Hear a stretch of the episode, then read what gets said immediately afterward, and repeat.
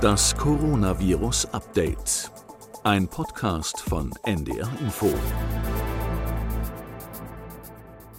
Dies wäre die 42. Folge unseres Coronavirus-Updates. Wenn Christian Drosten heute hier wäre, ist er aber nicht, denn es ist Feiertag und auch er soll mal frei haben.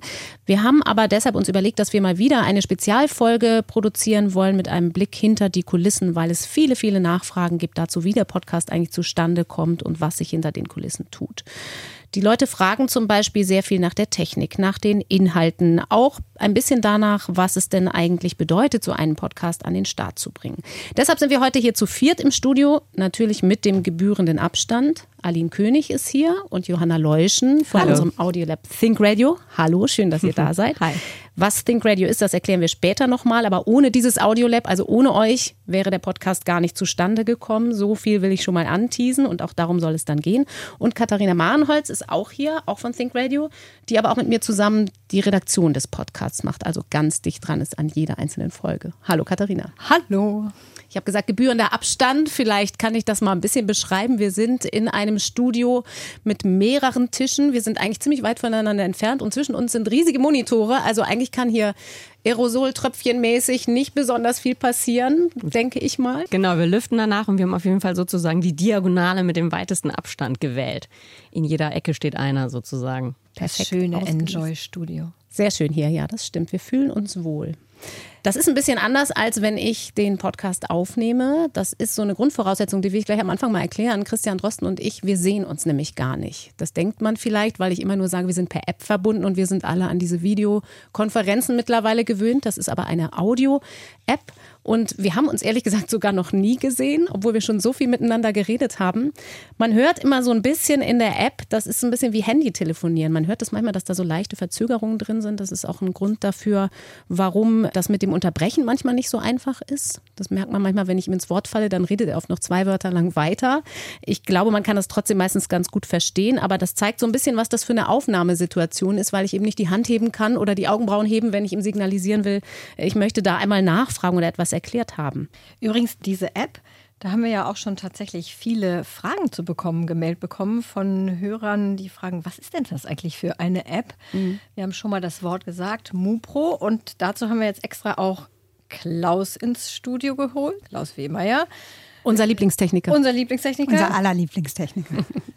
Die gute Seele enjoys. Und des Podcasts. Wenn Klaus nicht da ist, werde ich ganz nervös, selbst wenn er nichts tun muss, weil die Aufnahme schon läuft.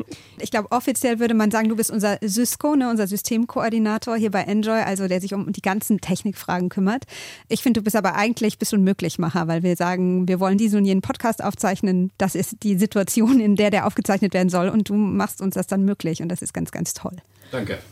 So, jetzt kommst du aber auch mal richtig zu Wort, denn diese Erklärung, was diese MuPro-App ist, da haben wir schon ein paar Mal versagt, Corinna und ich. Deswegen darfst du es jetzt erklären. Ich schiebe dir das Mikro rüber. Weit mit Abstand. Ja, hallo. So viel zu erzählen gibt es da eigentlich gar nicht. Das ist eine ARD-Entwicklung, also die setzt auf auf die Lucy-App. Das ist von Technik del Art, glaube ich, so wird das ausgesprochen, eine Entwicklung. Ein Audiocodec, der auf dem Handy läuft oder auf dem PC oder Mac, dass man über das Internet hochwertig Audio übertragen kann, um es ganz einfach auszudrücken. Und wir haben das ja so gemacht. Du hast dann ziemlich am Anfang nach wenigen Folgen, Christian Rosten hat es erst übers Handy aufgenommen, also hatte diese App auf dem Smartphone. Und dann hast du irgendwann gesagt, das machen wir besser und haben ihm ein Tablet und ein Mikrofon geschickt. Wir haben ja trotzdem manchmal noch so ein bisschen Aufnahmeprobleme. In letzter Zeit wieder nicht mehr so viel, aber es gab mal so ein, zwei Folgen, da gab es immer so Aussetzer zwischendurch oder so Haker. Ja, genau. Es gibt Probleme bei den Übergabepunkten zwischen den verschiedenen Telefonanbietern. Und das ist der Knackpunkt bei den Dingen. Das heißt, das hat aber auch damit zu tun, dass so viele Leute im Netz unterwegs richtig, sind im Moment richtig, wegen genau, des Coronavirus. Genau, alle genau zu so Hause. Ist es, genau so ist es. Jeder im Homeoffice, jeder ist mit dem Rechner, mit der Firma verbunden oder im Netz irgendwie unterwegs oder so. Mhm. Die ganzen Streaming-Dienste, das ist an der Grenze das Ding. Das können wir immer nicht so gut planen. Manchmal läuft es total glatt. Manchmal müssen wir uns irgendwie drei, viermal wieder einwählen bei Christian Drosten und dann dauert auch die Bearbeitung länger. Das sieht man manchmal, dass der Podcast ein bisschen später kommt, weil wir dann so viele Haker doch noch und Doppelungen rausschneiden müssen. Jetzt haben uns manchmal Hörer geschrieben, und haben gesagt, ich habe da eigentlich eine gute Idee. Warum lasst ihr nicht Christian Drosten seine Audiospur selber aufnehmen und euch das schicken als E-Mail-Anhang oder sonst wie? Ja, es hört sich sehr einfach an, ist es aber in Wahrheit nicht. Und der, der Herr Drosten ist ein vielbeschäftigter Mann, den jetzt noch die Zeit abzuknöpfen, das dann fertig zu machen und uns zu schicken, das ist so einfach wie möglich soll es haben einfach. Ja. Der drückt auf den Knopf und fertig. Das stimmt. Und nach der Aufnahme kann er sofort Genau so, weiterarbeiten. Genau, so. der hat Und Wichtigeres zu tun, als sich damit zu beschäftigen, glaube ich. Und auch das Zusammenbauen für uns wäre nochmal ein Schritt mehr. Der klingt auch so einfach, aber wir schneiden und putzen das ja so ein bisschen, habe ich schon gesagt, damit es gut hörbar ist mit Technikaussetzern und so weiter. Und manchmal kürzen wir natürlich auch ein bisschen was, wenn was unverständlich wird oder sich wiederholt. Und wenn man jetzt das noch zusätzlich hätte, das wäre ein Schritt mehr und würde das nur nach hinten rausschieben. Jetzt haben wir sehr viel über Technik gesprochen. Corinna und Katharina, ihr seid ja die beiden Redakteurinnen. Mich würde tatsächlich mal interessieren, wie wählt ihr denn die Themen aus, über die es dann in der nächsten Folge geht? Wie arbeitet ihr euch in die Studien und so weiter ein? Ja, das passiert im Prinzip so aus drei Bausteinen, würde ich sagen. Ganz am Anfang dieses Podcasts, da war es ja so allgemeines Grundwissen, da war es ein ganz journalistisches Produkt. Ich habe Christian Drosten Fragen gestellt, von denen ich glaube oder auch wusste, dass sie Menschen bewegen, um dieses Virus zu verstehen. Alles, was man grundsätzlich über dieses Virus schon wusste. Und das haben wir aber jetzt schon lange abgehandelt und jetzt geht's immer mehr ins Aktuelle rein. Eine Säule ist die allgemeine aktuelle Entwicklung, sowohl die politische, wenn wir von Lockerungen und Maßnahmen sprechen. Wenn Schulen auf oder zumachen, dann ist das natürlich ein Thema in dem Podcast aus wissenschaftlicher Sicht. Ich lese natürlich, weil ich Wissenschaftsredakteurin bin, auch die Fachjournale Science und Nature und Lancet und manchmal auch ein bisschen die Vorveröffentlichungen. Da sind im Moment sehr viele auf dem Markt.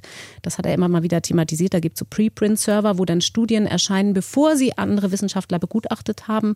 Und das ist auch der Part, bei dem Christian Drosten viel mehr ins Spiel kommt, weil er viel schneller als ich natürlich sehen kann, wo etwas Hand und Fuß hat, wo es Sinn macht, dass wir es besprechen. Das ist für Wissenschaftsjournalisten, das können wir so im Ansatz, je nachdem, um was es geht. Aber das übersteigt eigentlich das, was ein normaler Wissenschaftsjournalist tun würde. Und schickt er dir das dann so per WhatsApp oder so rüber und sagt, hey, hier, coole Studie, lass darüber mal morgen sprechen oder sprecht ihr da ganz kurz vorher drüber erst? Äh, eine Zeit lang haben wir kurz vorher erst drüber gesprochen. Das traf sich dann manchmal mit dem, was ich selber recherchiert hatte. Manchmal war es so, ups, dann musste ich auch schnell mir Fragen ausdenken. Mittlerweile ist das ein bisschen in besseren Bahnen, unter anderem auch, weil wir ja nicht mehr täglich sprechen, kann man das besser vorbereiten. Eine Zeit lang haben wir auch tatsächlich so um Mitternacht nochmal gemailt und wenn ich dann nochmal lesen musste, das war dann schon hart. Mittlerweile haben wir es so gemacht, dass wir eigentlich nachmittags uns hin und her mailen, dass ich sage, wollen wir mal über das Thema sprechen, dann reiche ich ihm eine Studie rüber und er ergänzt das mit einem anderen Link und dann haben wir auch gleich die Quellen, die wir dann ja im Podcast verlinken können. Da sieht man auch, wie lange er immer am Schreibtisch sitzt, ne? Abends. Ja, tatsächlich ist es schon so. Die Abende sind eigentlich die Hauptvorbereitungszeit, weil wir es ja auch so aktuell wie möglich machen wollen. Aber die dritte Säule, die noch da reinspielt, sind natürlich ganz wichtig unsere Hörerfragen. Wir kriegen ja wahnsinnig viele Mails von Hörern und das spielt natürlich auch rein in die Frage, welche Themen wollen wir jetzt mal unabhängig von neuen Studien besprechen oder wo wollen wir gezielt auf die Suche gehen, ob es dazu Erkenntnisse gibt, was bewegt die Leute. Wie viele Mails kommen da eigentlich immer rein? Ja, wir kriegen im Moment so ungefähr 150 pro Tag. Am Anfang waren es ja teilweise 1500 pro Tag. Und die werden immer noch alle gelesen. Und jetzt auch wieder, nachdem wir einen kleinen Stau hatten, weil es einfach so wahnsinnig viele waren, werden die auch wieder beantwortet. Und die werden natürlich nicht alle an Corinna so weitergereicht, damit sie dann auch direkt an Herrn Drosten gehen können, sondern die werden vorsortiert, so nach Themen. Viele Sachen werden ja auch doppelt gefragt. Und dann bekommt Corinna immer eine Übersicht und versucht dann so viel wie möglich davon im Podcast unterzubringen. Und man muss dazu vielleicht ganz wichtig auch nochmal sagen, wir wollen ja einen Wissenschaftspodcast machen, kein Service-Podcast, auch wenn sich das nicht immer ganz trennscharf machen lässt. Aber das ist Christian Rosten ganz wichtig, weil es eben so schnell geht, dass dann Leute sagen, oh, jetzt muss ich in die Apotheke gehen und mir irgendwas holen, einen Blutverdünner oder so. Das kann man auf keinen Fall machen, das könnten wir auch nicht verantworten. Und deswegen reden wir über große Zusammenhänge und Erkenntnisse, die dann irgendwann in Kliniken eine Rolle spielen. Manchmal schicken uns Hörer tatsächlich auch Links zu Studien. Das finde ich immer ganz spannend. Die sind viel im Netz unterwegs und sagen, dann könnte Christian Drosten mal uns mal einordnen, ob diese Studie Hand und Fuß hat. Nur auch das können wir manchmal leider gar nicht mehr bewältigen. Das ist schon so. Interessant. Also eine Frage habe ich noch an euch und zwar, ihr werdet ja jetzt auch sehr viel angefragt für Konferenzen. Ich glaube, in der vorletzten Woche war die Republika, da wart ihr auch bei einem Videocall, habt ihr vorgetragen. Äh, Wie ist das für euch, dass ihr jetzt auch so viel zu diesem Format befragt werdet und was werdet ihr da vor allem gefragt? Ah ja, vor allem wird ja Corinna befragt als Host. Du hast ja auch schon äh, praktisch so eine kleine Uni-Vorlesung gegeben. Ja, ich habe, äh, also das eine sind tatsächlich Interviews und solche Konferenzen wie die Republika, wo wir uns natürlich sehr gefreut haben, dass wir dabei sein durften. Mittlerweile habe ich auch relativ viel Kontakt zu Unis, also irgendwelche Studierendenveranstaltungen, die sich entweder mit Wissenschaftskommunikation oder mit Podcasts beschäftigen. Da kann ich dann immer noch Katharina mit ins Boot holen, dass sie da noch was zu sagen kann. Wie ist das für uns? Seltsam, aber eigentlich auch ganz cool, muss ich ehrlich sagen.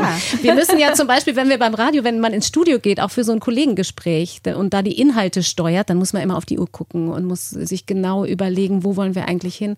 Und Interview ist in der Hinsicht vergleichsweise komfortabel, weil man hört schon, ich rede auch schnell. Ich rede gerne schnell und viel. Und dann kann ich mich zurücklehnen und die müssen dann selber sehen, ob das die Länge hat, die sie haben wollen. Mal abgesehen von der dramatischen und unschönen Lage, warum das Ganze so ein Erfolg geworden ist, dieses Coronavirus-Update, ist es ja schön, über Wissenschaftsjournalismus zu reden und zu sagen, wow, ich bin platt, begeistert und aber auch nicht ganz überrascht, dass Leute sowas hören wollen. Das haben wir ja vorher immer gesagt. Wir Wissenschaftsredakteure und Redakteurinnen rennen rum und sagen immer, das sollte man mal machen. Und dann sagen Kollegen, oh, ist eigentlich zu kompliziert, da muss man die ein bisschen überreden. Und mhm. jetzt können wir mal sagen, guckt mal, die Leute wollen das und die wollen das auch so lang. Und viele sagen auch, Manchmal verstehe ich nicht alles, aber das ist nicht schlimm. Das ist mir trotzdem lieber, als es auf einfache Wahrheiten runterzubrechen, die in Wirklichkeit keine sind. Was wir in den Interviews allerdings immer wieder mal gefragt werden, sind die Zahlen. Also wie viele Menschen hören uns tatsächlich? Da muss ich immer sagen, wahnsinnig viele. Und jeden Tag wieder staune ich darüber, staunen wir alle darüber. Aber dann muss ich immer Johanna fragen, wie sind eigentlich die aktuellen Zahlen, die letzten, die wir haben? Super. Eindeutig über 41 Millionen haben wir jetzt äh, beisammen. Das sind die Abrufraten über alle Plattformen hinweg. Also wir als Think Radio haben ja auch immer den Blick auf die Zahlen. Die werden uns bei diesem Podcast jetzt sehr detailliert von der Medienforschung aufbereitet. Und wir äh, sozusagen als strategisches Backend schauen dann da drauf und gucken, was können wir daraus lernen, welche Rückschlüsse können wir ziehen, wo, auf welchen Plattformen funktioniert der Podcast besonders gut und wo vielleicht nicht. Und also ja, jetzt bei dem Coronavirus-Update war der Blick auf die Zahlen natürlich äh, ganz cool. Weil ich meine, halt wir haben ja jetzt 40 Folgen haben wir, ne? Und wenn wir 41 genau. Millionen Abrufe haben, ist das ja im Schnitt eine Million Hörer pro Ungefähr Folge. Das plus. ist Wahnsinn, oder? Genau. Und man muss auch noch, ich würde jetzt mal tippen, noch ein bisschen was draufrechnen, weil der Stand ist jetzt vom 8. Mai tatsächlich. Also ich habe gerade gesagt, weil es ja sehr detailliert ausgewertet wird, braucht es auch ein bisschen die Auswertung. Mhm. Und deswegen ähm, kommen da ja jetzt eigentlich noch ein paar Folgen drauf.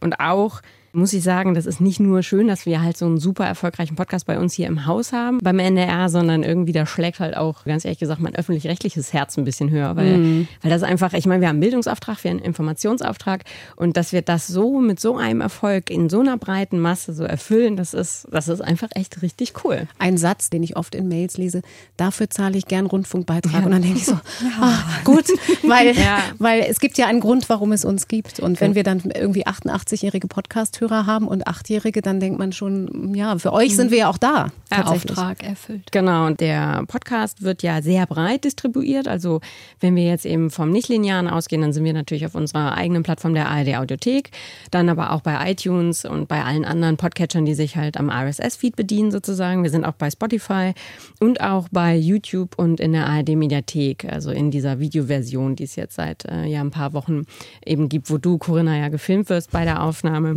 Ungewohnt für eine Radiojournalistin. Sehr ja, ungewohnt. Genau. Der Vorteil vom Radio nicht gesehen zu werden ist hinweg. Ist dahin ja Ich darf nicht mehr bekleckert aus dem Haus gehen. Genau. Sie muss immer sich pudern vorher, sage ich. Ja, steht eine große Puderdose in meinem Büro. Ganz neu. YouTube war so ein Experiment, was wir einfach mal gemacht hatten, weil es sich angeboten hat beim Coronavirus-Update, weil in Amerika ist YouTube schon ein relativ beliebtes Podcast-Plattform ähm, sozusagen. Was ja eigentlich erstaunlich ist, was ein genuines Bewegtbildformat und plötzlich werden da Audioinhalte mhm. hochgeladen und geteilt. Das ist da schon sehr, sehr beliebt. Also einige Studien sagen sogar fast, dass die Leute zu einer Podcast-Suche da mehr gehen als zu iTunes und Co. Und wir dachten, okay, lass das doch mal probieren. Und der Erfolg spricht halt auch für sich. Also ein Großteil auch der Abrufe gehen tatsächlich auf YouTube zurück. Johanna, nur um es nochmal ganz klarzustellen, vor allem der Bescheidenheit halber, diese große Zahl von Hörern, Abrufe folgen über alle Plattformen. Also das sind keine rein Hörerzahlen, sondern wie viele Folgen wurden über welche Plattformen insgesamt abgerufen, richtig? Genau. Das ist die Gesamtabrufzahl für alle Folgen und natürlich können ja auch viele Leute viele Folgen hören. Dementsprechend sind das jetzt nicht einzelne Hörer. Nee. Ich glaube, dies ist der Punkt, an dem man aber mal ein bisschen was erklären muss, weil ich habe es am Anfang so angedeutet, Audiolab und Johanna und Aline, ihr habt jetzt schon sehr viel Interessantes über die Podcast-Welt als solche erzählt. Bitte erklärt uns doch einmal, was Think Radio, unser NDR Audiolab tatsächlich ist. Ja, Think Radio, wir sind eine Gruppe von neun Leuten hier in der Programmdirektion Hörfunk des NDR.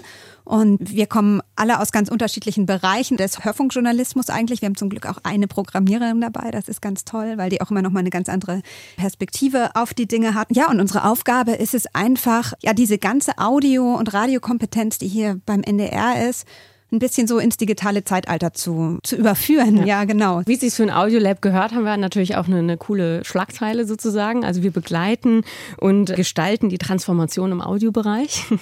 Das klingt so ein bisschen gestellt, aber im Prinzip. Klingt wissenschaftlich. Klingt wissenschaftlich, genau. Es ist tatsächlich so, also wir heißen ja Think Radio, aber wir, wir sind so eine Mischung aus den Langzeitstrategen, also Think. Wir setzen uns hin, analysieren, lesen Studien und versuchen zukunftsgewandte Strategien zu entwickeln. Aber wir machen auch gleichzeitig Audio in dem Sinne. Und gerade jetzt bei dem Coronavirus-Update, also wir sind auch eine schnelle Einsatztruppe, die halt sehr schnell in die Realisation von Audioinhalten geht und sozusagen Audio macht. Es können Kollegen zu uns kommen, die eine Podcast-Idee haben. Also ganz viel ist bei uns Podcast. Es geht aber natürlich auch um so Themen wie Voice-Assistenten. Ne? Wie kommen wir mit so Skills oder kleinen Programmen auf die Voice-Assistenten bei Leuten zu Hause? Wie kann man innovativ digital erzählen. Aber ein großer Teil unserer Arbeit ist einfach Podcast, den Podcastmarkt beobachten, aber auch Podcasts machen manchmal schneller, manchmal dauert so ein Entwicklungsprozess ein, bisschen länger. Bei Drossen ging es sehr schnell, ne, Johanna? Ja, ja, sehr, sehr. Also wirklich, das war echt Raketentempo. Ich glaube, wir saßen Dienstag zusammen in einem Raum, Corinna, Aline, ich und noch Norbert Grundei, der Wellenchef von Enjoy und Katharina auch.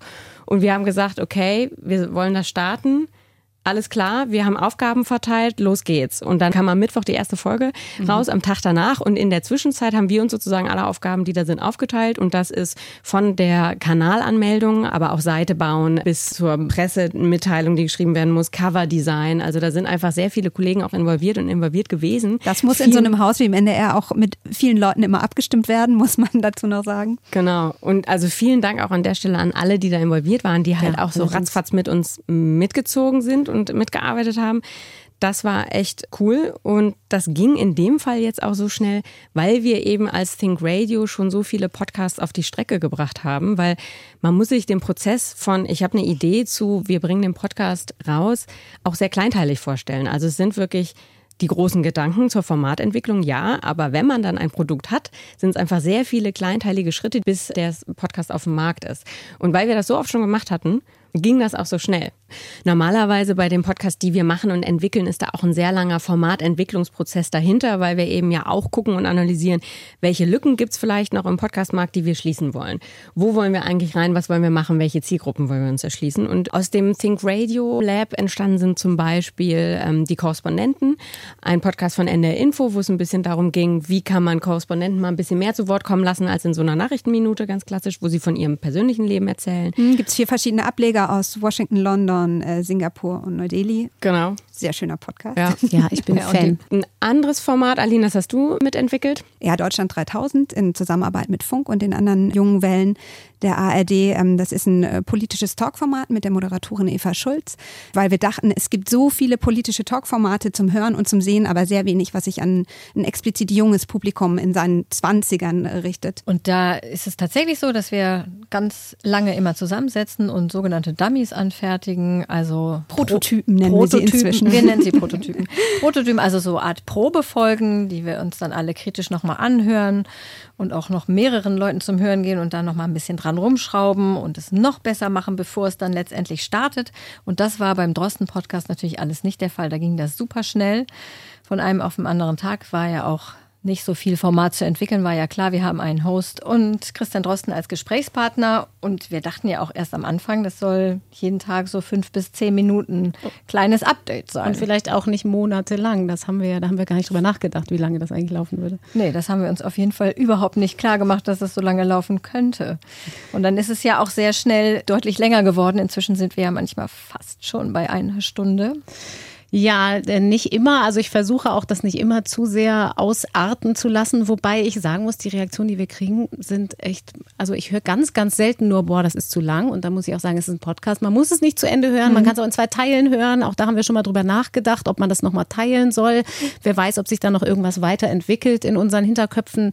Aber die meisten Leute sagen, ich finde das toll so lang. Das ist ihnen irgendwie wichtig. Und da kriegen wir so viel positive Reaktionen drauf, dass ich glaube, das ist nicht verkehrt. Und die Durchhörquote spricht da auch für sich. Also wir ja. hatten nämlich ja am Anfang gedacht, okay, fünf Minuten, that's it. Dann waren die ersten Folgen schon länger und dann haben wir das beobachtet, aber die Rate der Leute, die sozusagen durchhören bis zum Ende der Folge, ist halt einfach immens hoch. Und dann haben wir gedacht, okay, gut, dann über dann 80 Prozent oder so hören bis zum Schluss. Ne? Genau, auf einer mhm. Plattform. Und das ist schon wirklich sehr, sehr, sehr gut. ähm, für einen Podcast, vor allem in der Komplexität. Und dann haben wir gedacht, na gut, wenn offensichtlich der lange Content ankommt, dann lassen wir es so lang. Mhm.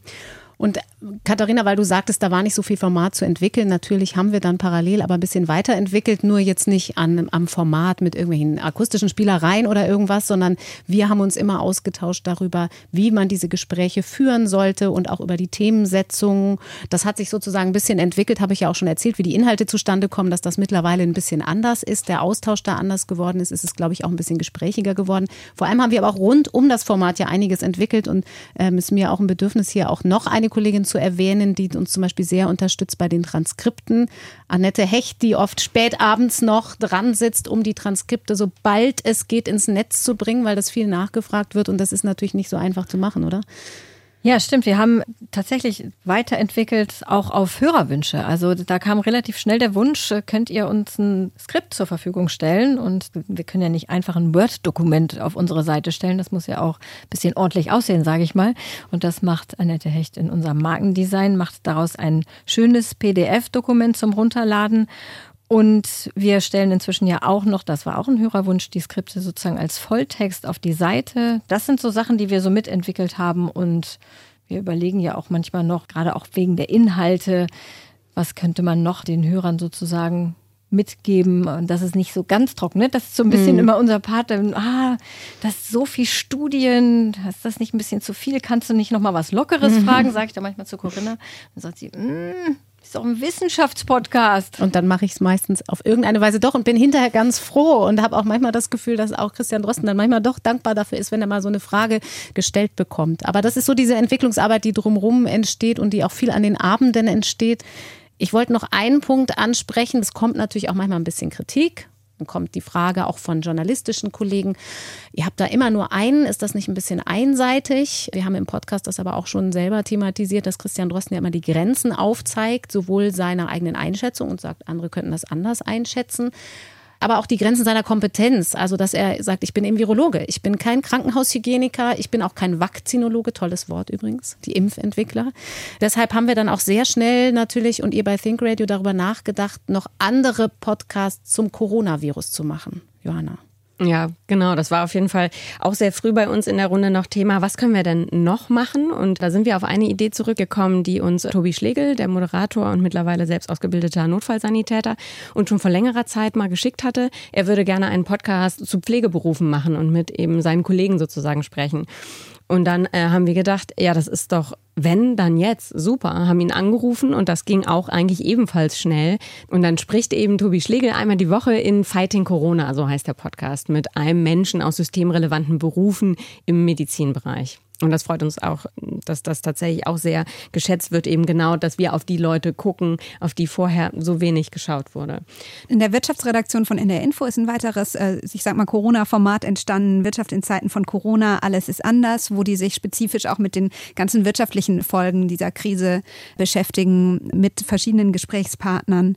Auch NDR 2 hat einen neuen Bundesliga-Podcast, die Bundesliga-Show, wo Martin Roschitz und Moritz Kasserlet für alle, die sozusagen gerade Bundesliga Bundesliga hungrig sind, auch mit ganz vielen klassischen Momenten äh, nochmal arbeiten und so ein bisschen zurückgucken auf Highlights aus vergangenen Saisons. Die haben auch in einer Folge natürlich, das ist ja so ein neuralgischer Punkt, weil der Bundesliga-Start ist ja nicht unumstritten, sage ich mal ganz vorsichtig, haben die das auch thematisiert. Also das ist ja, die, da wird schon auch so eine Metadiskussion noch geführt. Das ist nicht nur reines Phantom so in der Sportberichterstattung, sondern auch tatsächlich zu gucken, welche Berechtigung hat diese Sonderrolle. Das ist vielleicht gerade für Hörer des Coronavirus-Update nicht Schwierige Frage. Die Fernsehkollegen haben auch ein Format entwickelt, das heißt After Corona Club, was wir dann sozusagen als Podcast auch adaptiert haben, also nochmal eine eigene Verpackung gemacht, sodass die Audiospur sozusagen jetzt auch in der Audiothek abrufbar ist.